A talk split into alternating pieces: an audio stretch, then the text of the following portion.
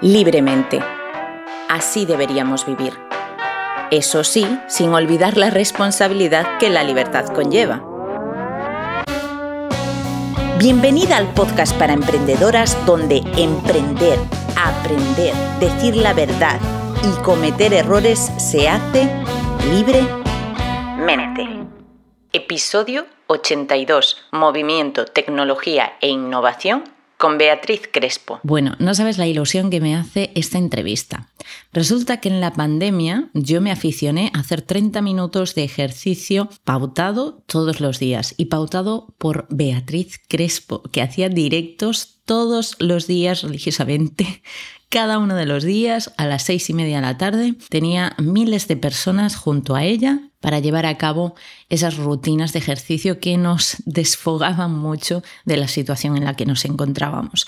Y a mí me enamoró. Me enamoró por muchos motivos que digo en esta misma entrevista y que le cuento a ella, pero sobre todo quiero presentártela como se merece, porque es una crack. Es docente, es investigadora, es estudiante eterna, por supuesto, y además es empresaria. Recientemente además ha abandonado su plaza fija como docente en universidad para dedicarse mucho más a todos sus proyectos y emprendimientos que no son pocos, sus proyectos, sus intervenciones en diferentes instituciones y demás. Por mencionar algunas que podéis ver su LinkedIn, que es increíble su recorrido profesional y que algunas cosas también se mencionan en la entrevista, quería comentaros que es en mención de honor en el Instituto Internacional de Ciencias del Ejercicio Físico y la Salud, ¿vale? Desde el 2008 y eh, bueno, también ha sido Top Voice en LinkedIn 2019 ha ganado un premio al talento de la mujer el año pasado. Eh, bueno, está metida en todo lo que es, es miembro del Focus Group de la inteligencia artificial en Europa. Es que realmente no puedo resumir todo su recorrido en esta intro, así que tienes que escuchar la entrevista porque es espectacular. Ella es doctora en medicina y rendimiento deportivo, pero es que además es muchas cosas más. Así que pégate la orejita que empezamos. Si necesitas ayuda en la construcción de tu identidad de marca, visita agarimostudio.com. Bueno, Bea, ¿qué tal? ¿Cómo estás? Me encanta tenerte aquí. Pues un placer, la verdad, para mí también, de desvirtualizarte un poco, por lo menos, aunque sea escuchándonos un poco más de lo que es un, tramo chiquitito de, audio, es genial, la verdad. Total.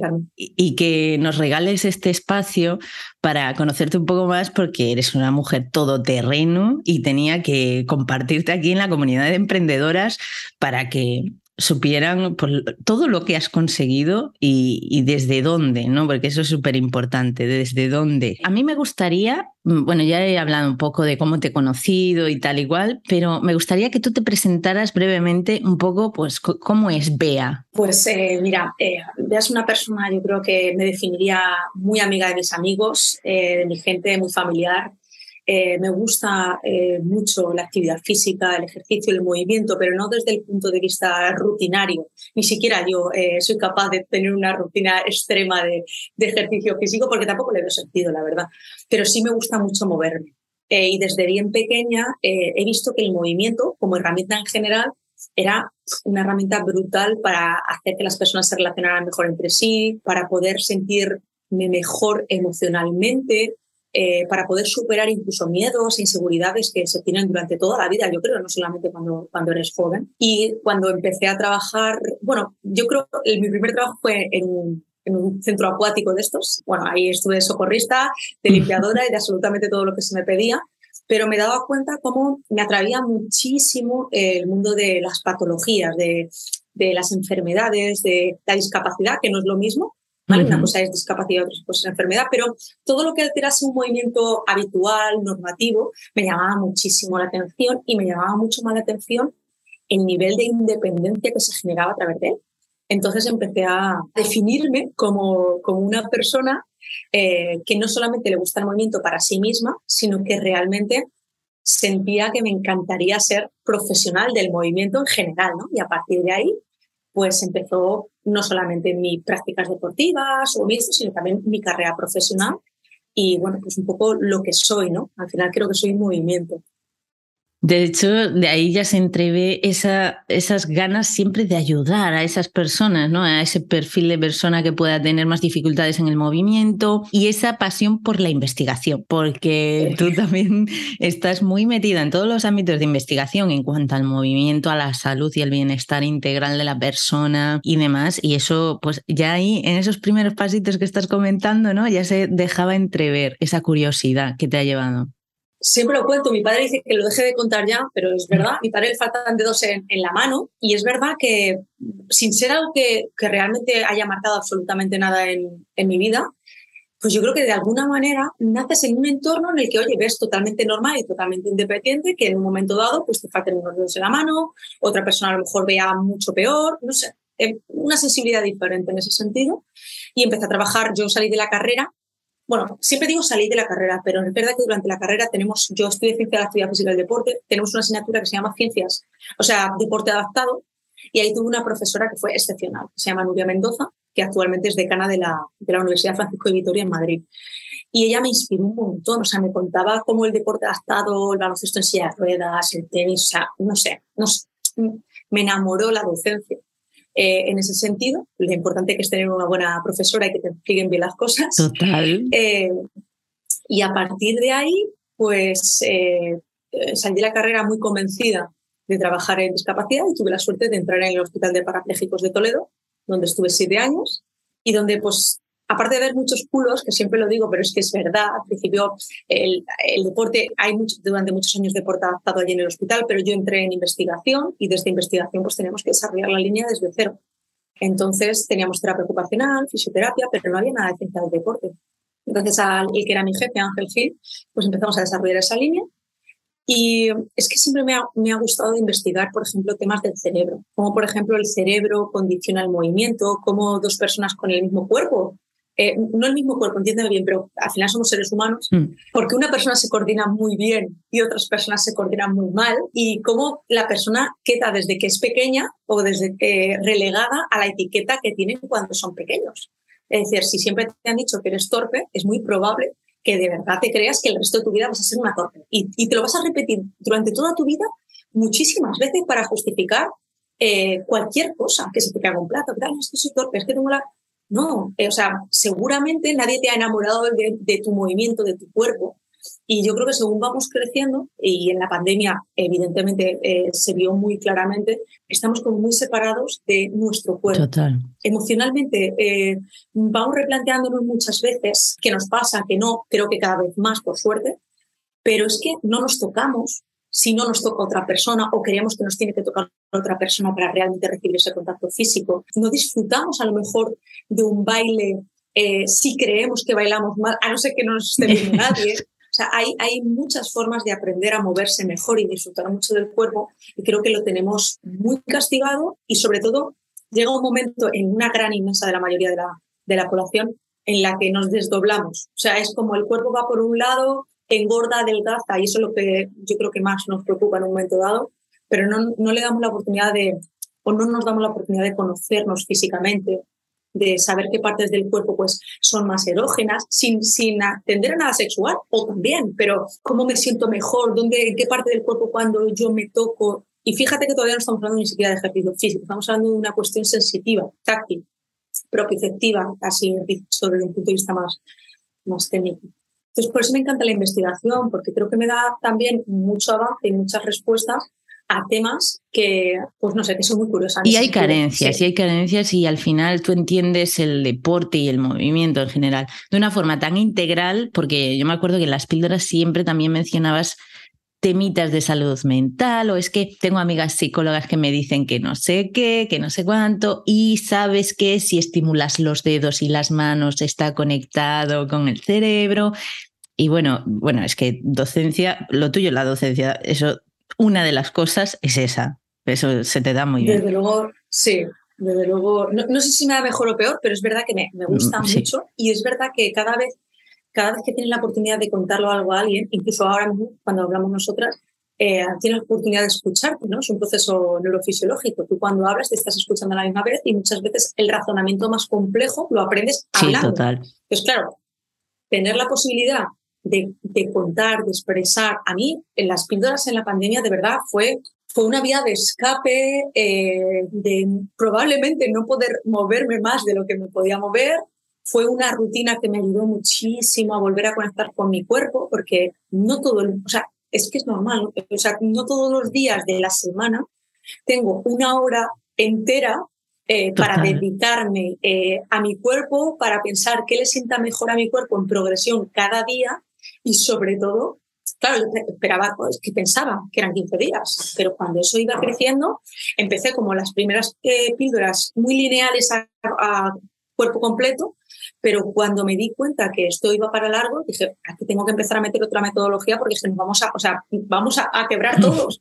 Entonces fue cuando empecé a meter temas más de musculatura profunda, eh, temas de Los respiración. Especiales, Claro, eh, sobre todo por explorar el cuerpo de la persona de una forma diferente. Sé que hay mucha gente que le gusta la caña y sé que hay mucha gente que le gusta otro tipo de...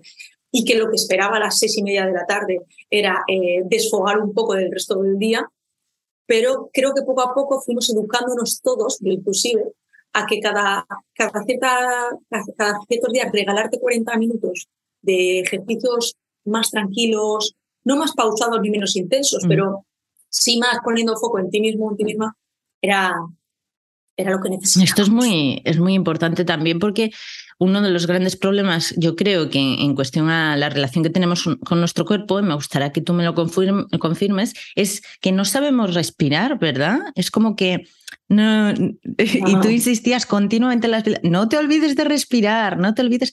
Y bueno, lo veo en mi familia, en mi entorno, sobre todo en adolescentes y demás, ¿no? Que tiene una respiración que a veces sostienen la respiración y ni haciendo ejercicio, es ¿eh? simplemente respiramos mal, no sabemos respirar, ¿no? Bueno, el cuerpo, mira, le voy a dar la vuelta, no es que no sepamos, el cuerpo es muy listo, muy listo, no nos morimos, ¿no? El, ejemplo es que no nos morimos y que si de pronto te, digo ahora sí, eh, Mónica, quédate sin respirar, todo esto piensas ya. Eh, pero es que estamos en un, en un entorno que cambia muy rápidamente y en el mejor de los casos nosotros estamos acostumbrados a, historias de transformación de décadas, es decir, desde que llegó Internet hasta que podemos hacer esta eh, videoconferencia, grabar el audio y pasarlo en un podcast, en el mejor de los casos han pasado 10 años. No te digo las nuevas generaciones, los más chiquititos, 4, 5, 6 años, que realmente todavía no tienen conciencia, pero el resto es que pensamos que las cosas eh, tardan mucho en cambiar, ¿no? Y de pronto nos encontramos con, con muchos giros en el propio día, con muchas conversaciones sostenidas, donde las emociones muchas veces no sabemos si somos capaces de ponerle nombre a lo que estamos sintiendo. Nos escudamos en ansiedad, nos escudamos en estrés, porque son las palabras que están de moda ahora mismo. Pero ¿por qué no eh, hablar de miedo? ¿Por qué no hablar de tristeza? Cuando a lo mejor se manifiestan las cuatro emociones que te acabo de decir a través de la ira, ¿no? A través de lo que es enfadarme. Me enfado y no sé por qué.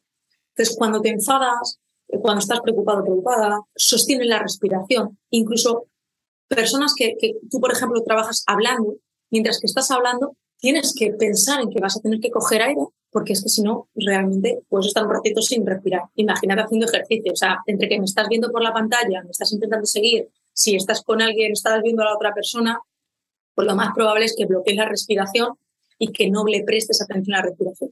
Por eso, mindfulness, con el nombre que, bueno, da igual como lo llames, el estar aquí en la hora lo que hace es conecta con el cerebro reptiliano a través de la respiración. Oye, coge una bocanada de aire y eso te hace consciente de la aquí y la hora.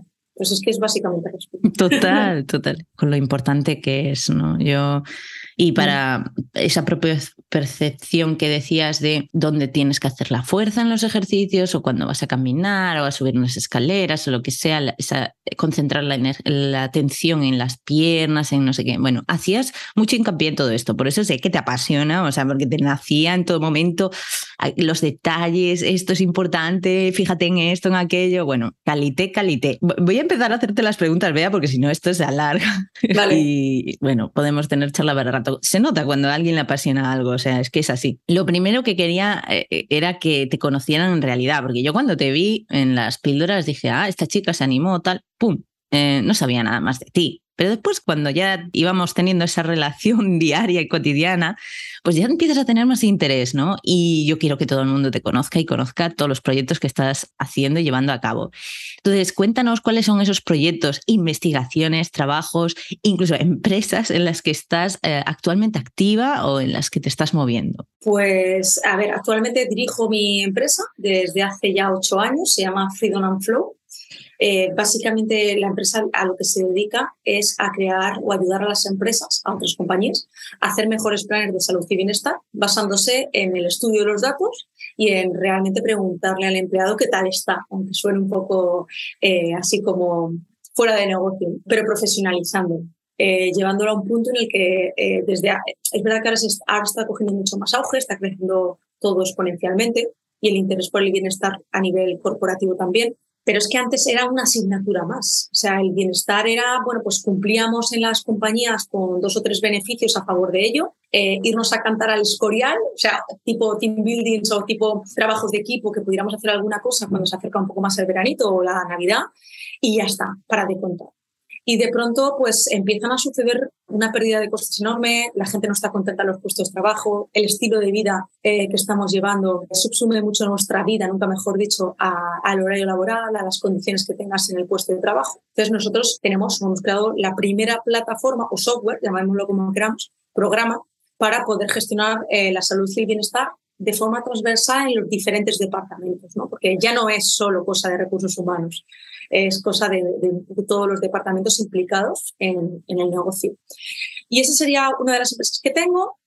Eh, yo he pasado siete años en el Hospital de Parapléjicos de Toledo investigando, siete años en la Universidad de Castilla-La Mancha eh, como contratado doctor, hasta que en septiembre del año pasado dejé mi plaza fija eh, en la universidad que mucha mm. gente te diría, Dios mío, ¿no? ¿Cómo sí. lo haces? Sí, sí, ya lo, he recibido, pero a mí me hace muy feliz emprender, me hace muy feliz llevar esas ideas estoy, convencida eh, de que podemos mejorar la calidad de vida de las personas si ayudamos a las empresas a hacer mejores planes y un poco a ver, no me quiero poner ni mucho menos el cartel de Robin Hood ni nada, pero sería un poco esa metáfora, ¿no? Coger el dinero y redistribuirlo eh, como más se necesita. ¿no? Y entonces, eh, nuestro propósito, esto lo comparto con mi hermana Carmen, pues pensamos que si ayudamos a las empresas a mejorar el estilo de vida, aunque sea en un 1%, de las personas, a la misma vez impactaremos en los sistemas sanitarios, eh, impactaremos en la calidad de vida de las personas, en la dependencia, etc.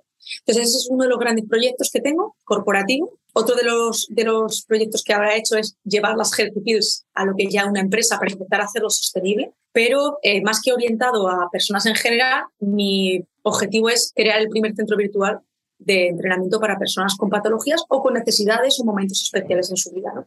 Que yo creo que ahí es donde realmente no hay actualmente nada. Entonces, bueno, pues ahora ya colaboramos con, con la plataforma de LinkedIn, eh, vamos colaborando con plataformas cada vez más grandes para llevar esos programas y ahora mismo, si te soy sincera, estoy muy, muy, muy foco en, esa, en esas dos cosas. Participo en la Comisión Europea en el en inteligencia artificial, me voy por el mundo. Hace poco estuve en Estados Unidos dando vueltas pues, para ver eh, nuevas líneas de emprendimiento. Ahora en octubre me iré a, Colombia. Ya pienso en global. Eh, sí, de hecho, una de las investigaciones que estuve viendo, bueno, que es compartido, es, esa, es estar conectado, que hay como una guerra, ¿no? En esto de que hay gente que dice, ah, todo el día conectado, que te dicen cuántas horas duermes, eh, ¿no? Los relojes inteligentes que te dicen cuánto duermes, no sé qué, no sé cuánto, pero habíais presentado pues los beneficios tan grandes que puede tener, ¿no? Que tú ya no tengas que pensar qué es lo que debes desayunar, qué es lo que... Cuéntanos un poquito de esta, de esta investigación y de esto. Yo eh, hice dos doctorados, el primero fue en rendimiento deportivo, en personas paralímpicas, y el segundo fue en medicina. Todo lo que tenía estudio del cerebro. Aunque yo corporativamente me estoy dedicando profesionalmente al ámbito corporativo, tengo una segunda línea que es como mi corazoncito, que es la medicina personalizada que esto viene de mi época del hospital. Está, o sea, al final las cabras tiran al monte y yo sigo pensando en esa parte de patologías, aunque de vez en cuando estén otras cosas. Entonces, principalmente, eh, me fui este abril, creo que fue, sí, abrilo por ahí, estuve en Stanford, en la Universidad de Stanford en Palo Alto, en, en California, con uno de los mejores genetistas de, de, este mundo, junto en el que investigan cómo, conociendo tu perfil genético y conociendo el uso que tú haces, o sea, cómo tus varias constantes vitales actúan en el día a día con respecto a dónde vive, la contaminación, lo que fumas, lo que no, pues que lo vida, podríamos ser capaces de predecir qué enfermedades puedes llegar a tener. Es decir, imagínate, yo te puedo decir, Mónica, eh, puedes llegar a tener un 80% de posibilidades de sufrir una diabetes tipo 2, pero si en tu estilo de vida haces esto, esto y esto, ese porcentaje se reduce un 80, imagínate un 30. Claro, esto con diabetes a lo mejor no suena tan, pues una enfermedad seria, pero imagínate un cáncer. Entonces, ¿qué pasa? Que esa monitorización para la que ahora Amazon, Apple, o sea, están comprando un montón de empresas de salud, que por algo es, nos va a permitir, de cierta manera, no ahora todavía, que tú en casa no tengas que pensar qué necesitas para cuidarte, sino que realmente, en base a tus gustos, tus preferencias y tu salud, pueda haber algo que te diga, oye, pues hoy te has levantado regular, mm. ¿no? Eh, pues yo creo que deberías comer, ¿qué te apetece comer? Comer esto, esto, esto. Entonces te da un catálogo de opciones eh, que están adaptadas a ti, a tu estilo de vida, al, a los monitor, al estrés que has llevado los últimos días, y que quizás tú solamente tienes que seleccionar, decir dónde te lo tienen que llevar y ya está. Entonces, a quien no le guste, claro, tú piensas, habrá gente que diga al otro lado, pues es que a mí me gusta cocinar, o es que a mí, hombre, ¿cómo va a decir alguien? Sí, de acuerdo. Yo sé que son cambios como muy, muy grandes, pero y no dejarás de cocinar. Pero imagínate la cantidad de gente que hay que no le gusta cocinar, mm. que tiene que decir todos los días que va a comer, que no va a comer, tal, si eso se lo que es una de las excusas que usan las personas para comer basura. O sea, al final, y que no tengo tiempo, no me apetece, entonces compro cualquier cosa, comida rápida y demás, ¿no? Pero esto está hecho para eso. Yo soy empresaria. O sea, yo, yo si tengo un canal de, de comida rápida, lo que quiero es que tú no cocines y que realmente bueno, no es que no cocines eso, no me da exactamente igual, pero que ante una necesidad eh, me llames. A mí esa, esa, investigación me pareció de lo más novedosa, sobre todo porque ya va siendo hora de que trabajemos y nos focalicemos más en la prevención, ¿no? Porque bueno, es, yo siempre digo, estoy muy agradecida del sistema de salud mm, público, el sanitario, es un regalo, o sea, tenemos de lo mejor que hay y demás, pero eh, la prevención prácticamente no se trabaja, o sea, es simplemente solamente si ya tienes el problema y la prevención está muy desatendida y si somos ignorantes por encima, no tenemos en nuestro entorno personas que nos adviertan, ¿no? De o de cómo cuidarnos o de tal, mal, pero quizás de esta forma pues sea mucho más fácil, ¿no? Trabajar esa prevención. Va a ser, sin duda alguna. Es que al final la medicina, o sea, eh, estamos dando un cambio de la medicina curativa, muy, muy foco en que cuando ya enfermas te curamos, a la medicina de precisión, que es la que estamos viviendo ahora mismo, que es que tú puedes tener quimioterapia o puedes tener fármacos específicamente adaptados a tu genética y a tu condición de partida, y vamos hacia la medicina preventiva. Lo que pasa es que hace falta cambiar mucha educación y mucha mentalidad y hay muchas enfermedades. Por lo tanto, prevenir o que, por ejemplo, como tengo un proyecto ahora con el grupo Rivera, que es un grupo grande de salud como Quirón, eh, en ese sentido, eh, estamos trabajando en poder prevenir, o sea, generar eh, herramientas para que el médico de familia sepa cuáles son tus hábitos de vida y deje de prescribirte únicamente salir a caminar y la natación, que están muy bien, pero que pueda eh, personalizarte un poquito más esa prescripción. Bien, pues todavía los pacientes eh, visualizan ese tipo de herramientas dentro de lo que son centros deportivos, pero no visualizan, o de wellness, pero no, no visualizan estas herramientas dentro del hospital. O sea, es como, el hospital, dice, o sea, intentando prevenir una enfermedad mía, pues, todavía queda mucho. Digo mucho o poco, la verdad, porque va rápido. O sea, ya ves, eh, los últimos, por, también por situar un poco a, quien nos esté escuchando, los últimos movimientos, por ejemplo, de Amazon, que es uno de los, de los grandes eh, jugadores, como se dice técnicamente en este, en este mundo tecnológico, ya está comprando a una velocidad alucinante empresas de farmacia, empresas, eh, hospitales privados para llevarlos ellos y, y eso hace que, bueno, pues igual que ahora mismo nos parece que puede estar esto muy lejos, a lo mejor Alexa, que forma parte de esta entidad también, pues puede que mañana le metan un software nuevo y ya Alexa te esté diciendo las cosas en función de, de lo que esté recibiendo de tu Sí, yo estuve un poco viendo Apple Car, ¿no? El Apple que también hay, no en España no ha llegado todo, porque allí está súper conectado con los centros médicos, no sé qué. Bueno, pues sí, está. Es que cuesta una pasta, Mónica. Es que en, Estados Unidos, es que nosotros viviendo en España, o sea, yo cuando me olvido de Estados Unidos, lo primero que pensé es qué privilegiada soy de estar en mm. España. De verdad te lo digo. O sea, a ver, entre nosotros nos podemos meter con todo, podemos decir, bueno, impuestos tal, sí, pero es que no imaginas lo caro que es eh, velar por tu salud en, Estados Unidos. Entonces, claro, no es que vaya más rápido, es que eh, las aseguradoras quieren ganar más dinero, eso significa que cuanto más enferma estás, más uso vas a hacer y eso es carísimo. Y luego, bueno, siempre y cuando te asegure, eso sería otro, otra cuestión a tratar en otro momento. Pero es normal que en Estados Unidos vaya, no vaya, va más rápido, sí que la necesidad es vital, hay que hacerlo ya no, tenemos, no tiene sistemas sanitarios. Y forma parte de también una necesidad, necesidad de mercado, claro. Entonces interesa también como negocio. ¡Ey, ey, ey! Espera un momento. ¿Sabías que he escrito un libro con el objetivo de ayudarte a definir y construir tu propio éxito? En él podrás encontrar ejercicios para tu desarrollo personal y profesional como marca personal, hayas emprendido o no. Se titula Tu propio éxito. Encuentra el link en la descripción de este episodio. Ya nos has comentado un poquito, pero hace ocho años, ¿cómo nace esa idea de Freedom and Flow Company? O sea, hace ocho años es lo que dices tú, ya no, está, no teníamos todo esto tan presente ni, ni, ni demás, ¿no? Y cómo Bea ¿no? Una mujer coge y emprende un nuevo mm, emprendimiento centrado en algo que mm, pues quizás no se le estaba dando tanta importancia en aquel momento. Pues mira, he tenido mucha suerte porque en el Hospital de Parapléjicos no solamente tuve la suerte de estar trabajando en Toledo, ¿no? Para nacional, sino internacional. Y también tuve la suerte de que, de que mi jefe me dejaba hacer un montón de cosas. O sea, no me cortó en ningún momento las salas ni para viajar, ni para pagarme mismo los congresos fuera de, del país, me daba los días. Eh. Entonces, eso me permitió viajar por todo el mundo, o siempre digo con un póster de investigación bajo el brazo, porque tenías que tener una cosa para ir a investigar. Pero piensa que, por ejemplo, la telerehabilitación, ya hablábamos de ella en 2007, cómo a través del juego, del videojuego, podíamos ayudar a personas que están tetrapléjicas a mejorar su estilo de vida. Entonces, eh, empezamos a desarrollar robótica, esos esqueletos. Tenía, tengo un compañero que es como mi hermano, se llama Antonio de Lama, que es uno de los mayores especialistas a nivel mundial en esos esqueletos, que es ingeniero. Entonces me hablaba de muchas cosas que tenía que ver con los robots, con tal. Entonces, digamos que he tenido un primer, eh, una, una primera profesión como investigadora muy enriquecida por la gente que he tenido alrededor y por los viajes que yo también me he costeado. Y que si yo a lo mejor ganaba 10, es muy probable que tres o cuatro dedicaba a vivir y el resto a intentar seguir desarrollando. a invertir. Eso es. Cuando tú me has preguntado de dónde vengo, eh, podría decirte, bueno, pues vengo, no. Eh, o sea, he trabajado muchísimo de lunes a domingo. He invertido todo mi dinero en, en esa curiosidad, en seguir creciendo. A lo mejor ahora estoy más calmada, estoy haciendo otras cosas, pero claro, después de 15 años, al final yo creo que, que eso es el motivo por el que hace ocho años, en esa parte de curiosidad, creo Freedom and Flow.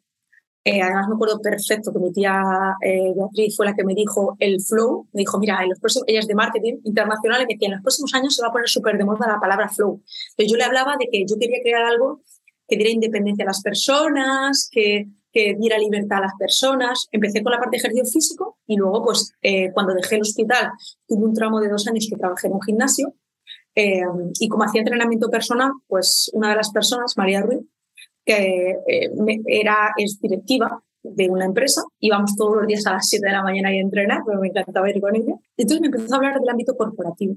Me empezó a hablar de, jo, si estos entrenamientos lo hicieras en el ámbito corporativo, tal, pues esto tal. Y me empezó a llamar mucho la atención. Entonces pensé, ¿por qué no empezar a hacerlo en el ámbito corporativo? Y a partir de ahí empiezas entrenando, llevando a los colectivos a hacer un montón de cosas, o sea, nutrición, o sea, yo tenía compañeros y íbamos haciendo un montón de cosas. ¿A qué importancia de los datos, de investigar? Al principio los regalábamos, es decir, totalmente regalado, Mónica.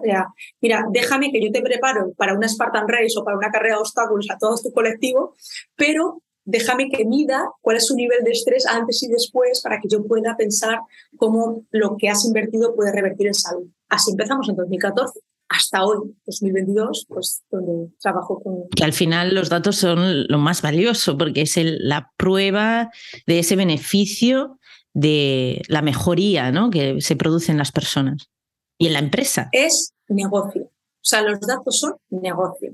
Eh, no es salud, no es bienestar, es negocio. Si yo tengo que justificar una inversión de mi empresa en cualquier programa, necesito hablar en, términos de negocio. Y eso implica los datos, implica justificar, implica demostrar ciertas cosas. Entonces, por mucho que yo hable de felicidad, disfrutar, eh, bienestar del empleado, experiencia del empleado, si yo no soy capaz de justificar a dirección que realmente la inversión que están generando en el bienestar del empleado, en la salud, en su estilo de vida, repercute en un solo euro ganado, es decir, que en vez de un euro voy a ganar dos por cada empleado, realmente es que no forma parte de la empresa, formará parte no de... No va a interesar, hmm, no va a interesar tampoco. Claro, no sé si no interesa o simplemente que no está traducido a su lenguaje. Es como intentar explicar a un chino en español cualquier cosa, pues por mucho que quiera y le interese, pues no te va a entender. Sí, de hecho yo he identificado en ti eso, ¿no? Porque tú tienes una parte muy emocional, muy apasionada, muy de las personas, muy entregada, ¿no? De la salud, en el bienestar y demás, y hablas en esos términos más, eh, vamos a, poner, a decir, humanistas, emocionales y demás, pero después eres una crack, o sea, has recibido premios, has creado empresas, te has aportado en investigaciones, estás en lo último de la inteligencia artificial, etcétera, con lo cual ha sido un asset para ti el ser capaz de moverte en el mundo empresarial, eh, de vender tus proyectos, por así decirlo, de presentarlos, de, de vender todas esas promesas más allá de la parte humanista, sino traduciéndolas a ese ámbito empresarial, ¿verdad? Mira, sinceramente me di cuenta hace mucho tiempo que no era tan buena en nada. O sea, tengo compañeros y compañeras que son, que me parecen alucinantes en investigación, en docencia, o sea, gente enamorada al 100% de una sola profesión. Pero sí aprendí que tenía una capacidad para generar sinergias, para estar en el medio de todas las cosas, para entender diferentes eh, lenguajes, aunque no fuese eh, tan excepcional como lo son compañeros y compañeras. Es verdad que del ámbito investigador y de mi compañero el que te he comentado, de Antonio, saqué, obtuve la metodología, el que necesitaba cinco minutos más para explicar las cosas, porque soy muy, muy, rápida para muchas cosas muchas veces, eh, la parte más racional, la necesidad de explicar, de documentar, y sobre todo de entender el lenguaje que, quiero que hable el otro lado. Entonces, es verdad que tengo facilidad, es claro, ahora puedo decir tengo facilidad, lo he entrenado durante muchos años, para que si tengo que explicarle esto a un colectivo médico, se lo explico en, terminología médica, clínica, si tengo que explicarle esto a un comité de dirección, se lo explico en terminología de negocio y si se lo tengo que explicar a mi madre, a mi abuela eh, o a alguna persona, pues se lo explico con las palabras hace falta explicárselo para que las tres, eh, los tres entiendan lo importante que es eh, la persona. Es que al final... Pero es una virtud y está claro que al final ha sido pues a base de necesidad, necesidad por tu parte de eso, de llegar a, esas, a esos colectivos, a esas personas, ¿no? a esos grupos de personas, para sacar adelante todas tus ideas, proyectos y todas tus curiosidades. Eso es una virtud. Sin soy, duda. Soy, muy liante, la verdad es que en ese sentido eh, lo llaman liderazgo, pero al final es, es, influencia pura y dura, es ir liando a unos y otros, enamorando de la idea y teniendo la suerte también, yo creo, de, de intentar cuidar a toda la gente que yo no podría decir que los premios que me han dado me los he ganado yo eh, desde el punto de vista sola. O sea, soy un montón de pedacitos de gente con la que, fíjate si te he nombrado ya gente en, en la conversación de hoy, que me han dado lo mejor de ellos y de ellas en el momento que hemos compartido. Y eso es una, eso es una suerte, es una chulada. No lo dudo, Bea, pero tú sueles ser así, bastante condescendiente en ese sentido. Bueno, no, más bien modesta. Y, y el, el, tema es que tú has generado ese movimiento, ¿no? Para que se crearan las cosas, para que has iniciado quizás ese, ese pasito o has motivado a esas personas también de tu entorno para que te ayudaran.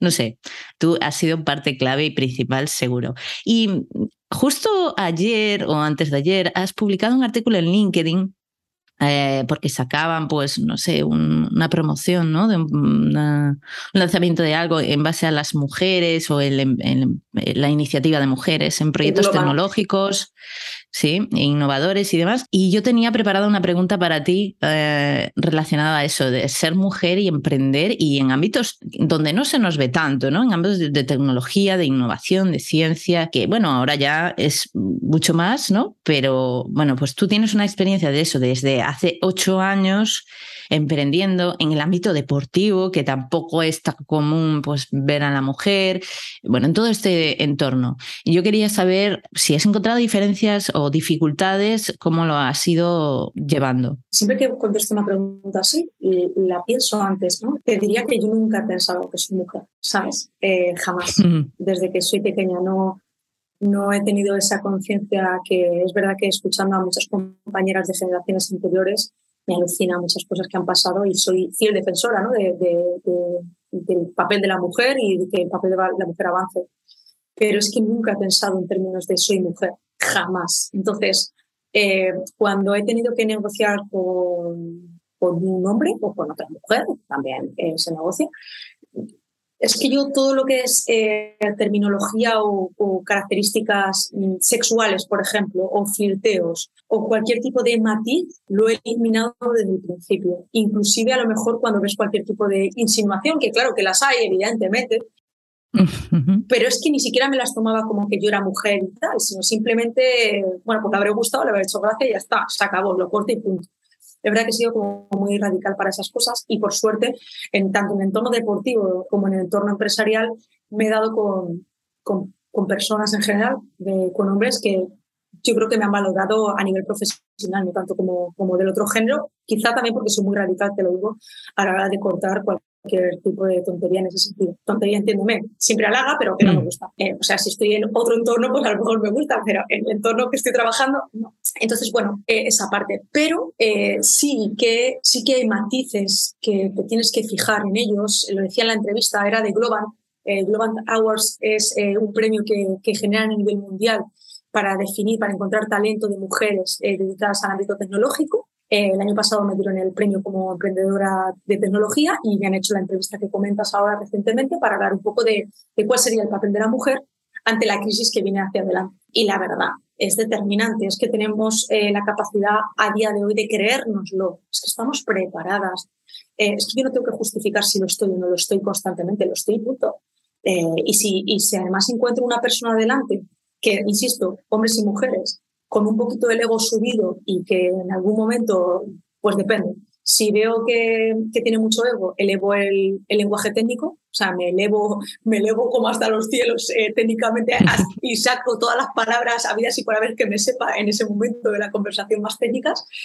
Y si veo que también, sí, creo que también empiezo a ser muy empática. Creo que hay mucha gente que, que tiene, todavía le falta mucha educación, mucha apertura. Mucho prejuicio, ¿no? El mundo está cambiando muy rápidamente, en ellos y en ellas. Tenemos la piel muy fina, muy fina. No somos capaces de escuchar a la otra persona intentando pensar porque esa persona tiene esa opinión. Enseguida criticamos, eh, pero criticamos porque nos sentimos inseguros, nos sentimos miedosos.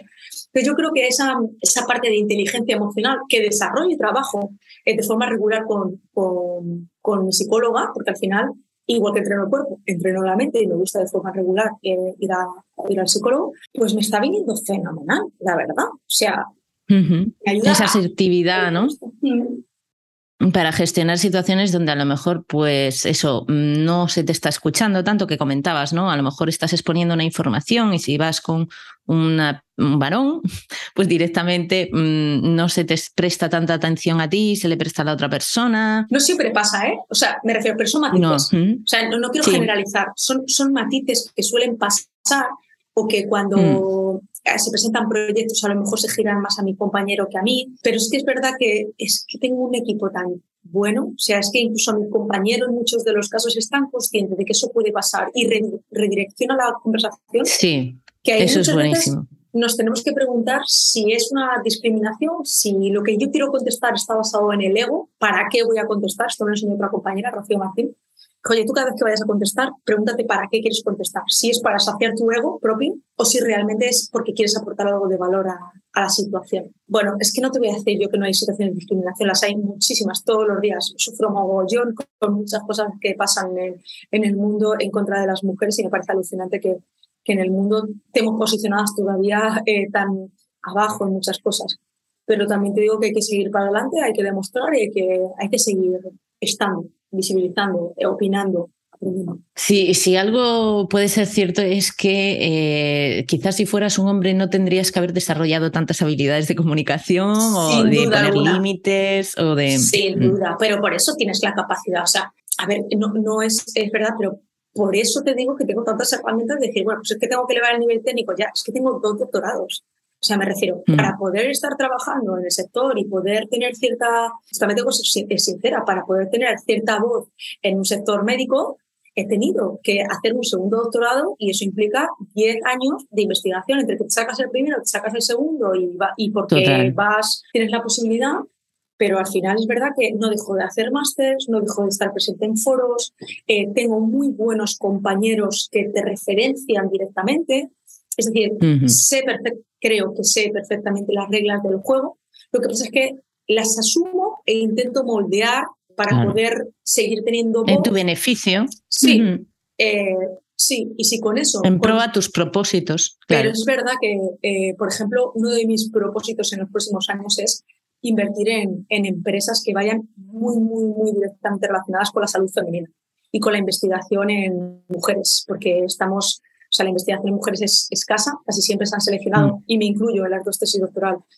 eh, hombres como muestra, pero me parece que hacia ahí tiene que ir y, oye, ojalá todo lo que haya sembrado hasta ahora me permita seguir metiéndome en esos embolados eh, el día de mañana y empoderando a más mujeres. Mm. Seguro que sí. Bueno, y para terminar, vea que, bueno, yo me estaría aquí muchísimo más rato hablando contigo, que todo es interesante, pero vamos a, terminar con una pregunta un poquito más entre personal y profesional, que yo creo que esto siempre va de la mano, lo personal y lo profesional, a preguntarte un poco, pues, ¿cómo has gestionado tantísimos intereses, curiosidades, proyectos, emprendimientos, eh, formaciones, investigaciones? ¿Cómo lo has hecho? Pues mira, muy mal.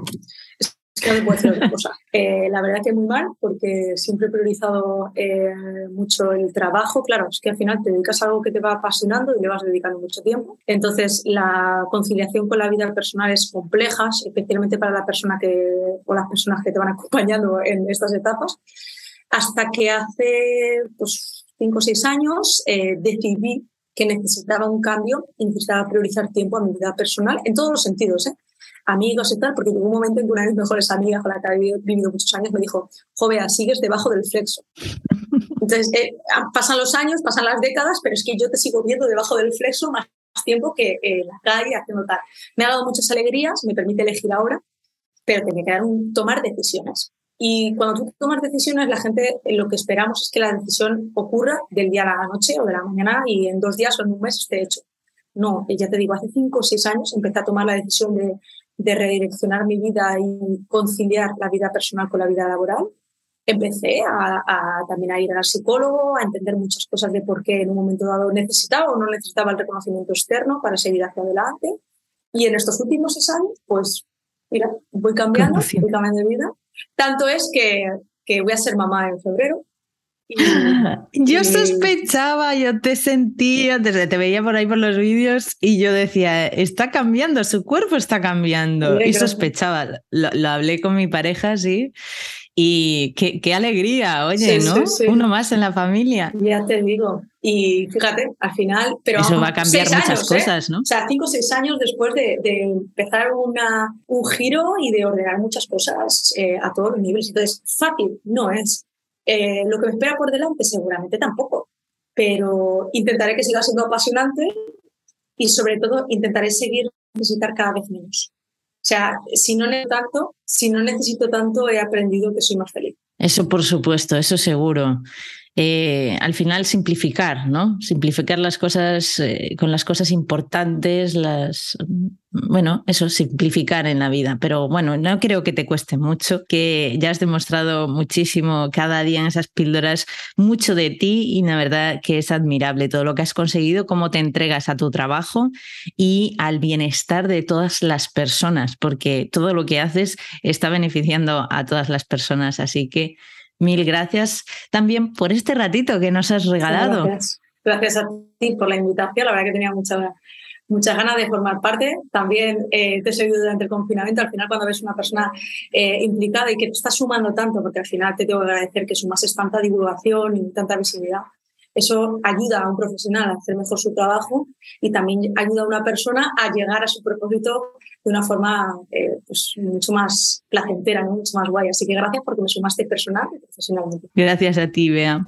Bueno, espero que hayas disfrutado muchísimo de esta entrevista. Eh, si quieres ver información sobre Beatriz Quespo, te voy a dejar todos los links en el artículo de este episodio de podcast, pero la puedes encontrar escribiendo Beatriz Crespo en, Google y ya verás que te van a aparecer un montón de cosas porque ella hasta ha colaborado en la revista de Muy Interesante y está pues que le han hecho un montón de entrevistas y demás.